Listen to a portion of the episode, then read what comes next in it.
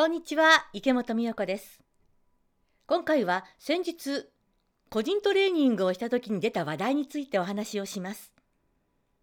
123で後ろに意識を置いてその後ろの点からまっすぐ下に軸を下ろします。イメージしていただけましたか？この軸を持つことによって自由になる。ということを先日トレーニングをしていて2人で話し合いました。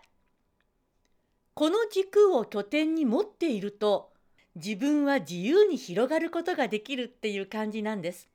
まあいわば自分の目の前から大きく後ろの世界に広がっていくっていう感じなんですね。こうなるといつも最近私が言っている3次元を超えたようなイメージ。俯瞰で声を出すことができます。さあこの効果について効果と言いますかいいところについてお話をします。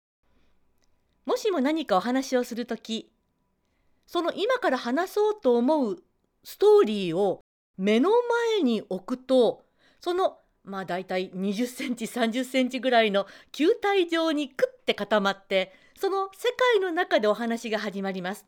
もしかしたらちょっと窮屈な感じがするかもしれません。それを先ほどもやった123で後ろに飛ばして後ろにストーリーを置くんですね。そうすると感情じゃなくって大きく全体的に広がった自分で話すことができるんです。なんとなく気分がいいと思いません？もう後ろに飛んでいったので俯瞰の感覚で話をする今までとはちょっと自分自身も変わった感じで話ができるんですね。そうすると私は私あなたはあなたっていう世界観が生まれてきます。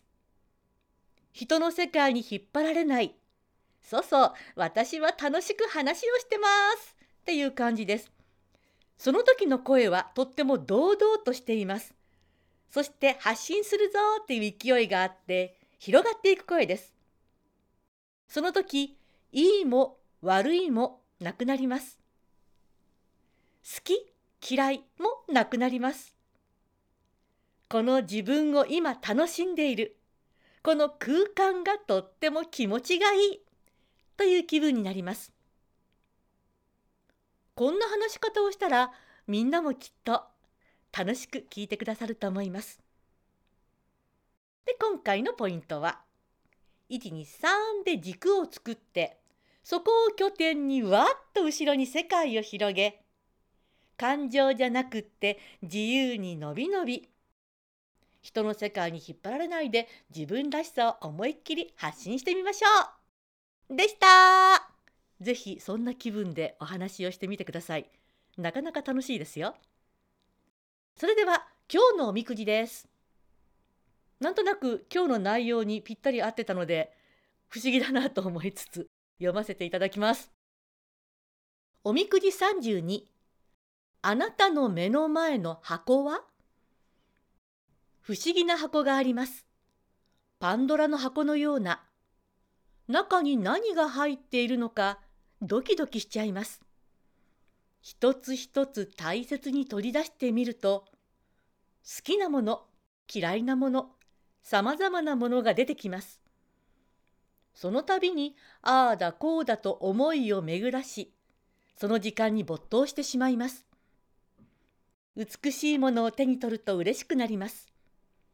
輝く美しさは例えようもなく、あなたは心が奪われますが、反対にくすんだものは触るのもためらってしまいます。箱の中にいろんなものがあるから、いいも悪いも生まれるというもの。さて、あなたの表現として、いい悪い以外に何があるでしょうか？使える、使えない。持っていたい、いらない。頼りになる、ならない。信じられる、信じられない。好き、嫌い。偉い、偉くない。いろいろな二極があります。二極によってあなたは価値を作っていきます。ごちゃ混ぜに入っている目の前の箱。箱自体の価値は何？